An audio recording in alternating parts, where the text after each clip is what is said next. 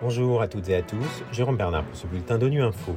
Au menu de l'actualité, à la tribune des Nations Unies hier, le président français a dit craindre un retour des impérialismes avec l'invasion de l'Ukraine par la Russie.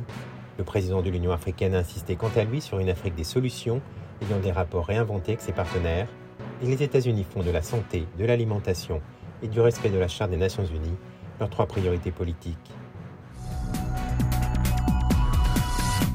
Le président de la France, Emmanuel Macron, a dit craindre un retour des impérialismes avec l'invasion de l'Ukraine par la Russie depuis février et a dénoncé les tentatives de partition du monde. Il a prévenu que ceux qui se taisent aujourd'hui servent malgré eux la cause d'un nouvel impérialisme qui menace notre ordre international. On l'écoute. Je sais qu'ici, dans cette Assemblée, beaucoup nourrissent un sentiment d'injustice face aux conséquences énergétiques, alimentaires, économiques dramatiques de la guerre menée par la Russie. Je sais aussi que certains pays, ici représentés, sont restés dans une forme de neutralité à l'égard de cette guerre. La Russie s'emploie à installer l'idée, aujourd'hui, d'un double standard. Mais la guerre en Ukraine ne doit être un conflit indifférent pour personne.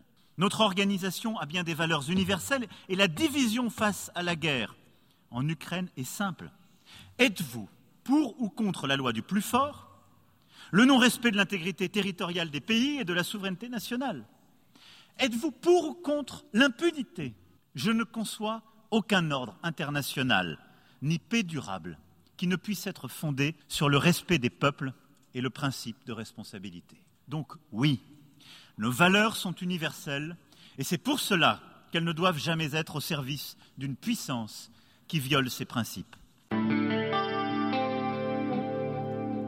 De son côté, le président en exercice de l'Union africaine et président du Sénégal, Macky Sall, a appelé à une réforme des cercles décisionnels internationaux, dont le Conseil de sécurité, pour une meilleure représentation de 1,4 milliard d'Africains.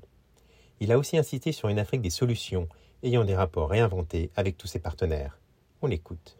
Mais je suis également venu dire que nous avons aussi l'Afrique des solutions, avec ses 30 millions de kilomètres carrés, ses ressources humaines, plus de 60% des terres arabes du monde, ses richesses minières, forestières, hydriques et énergétiques. Oui, nous avons l'Afrique des solutions, avec des gouvernements à la tâche, au quotidien, une jeunesse vibrante qui innove, entreprend et réussit, des millions d'hommes et de femmes qui travaillent dur pour nourrir, éduquer et soigner leurs familles, qui investissent, créent de la richesse et génèrent des emplois. Cette Afrique des solutions souhaite engager avec tous ses partenaires des rapports réinventés qui transcendent le préjugé selon lequel qui n'est pas avec moi est contre moi. Nous voulons un multilatéralisme ouvert et respectueux de nos différences,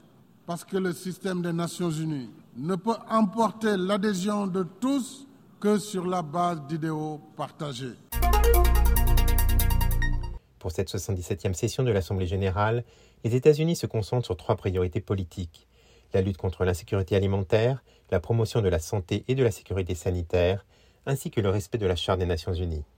Pour Johan Schmonsis, porte-parole du département d'État américain, il est important que les Nations Unies restent une institution centrale et efficace de résolution des problèmes. Nous avons proposé pour les pays membres du Conseil de sécurité à s'engager à toujours défendre la charte de l'ONU et aussi agir pour renforcer les institutions internationales et pour engager de façon pragmatique euh, au sein du Conseil de sécurité pour faire face à toute la gamme de menaces, utiliser leur influence et en particulier le veto du Conseil de sécurité, seulement dans les cas rares et extraordinaires, et ne pas utiliser le veto pour défendre leurs actions illégales, par exemple l'invasion illégale de la Russie euh, de l'Ukraine.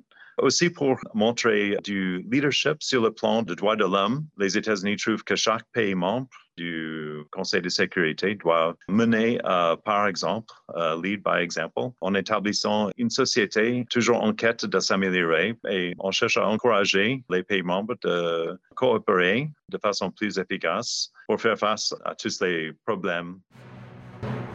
Voilà fin ce bulletin de Nuit Info. Vous pouvez nous retrouver sur Internet et sur nos comptes médias sociaux, Twitter et Facebook. Merci de votre fidélité. À demain, même heure, même fréquence.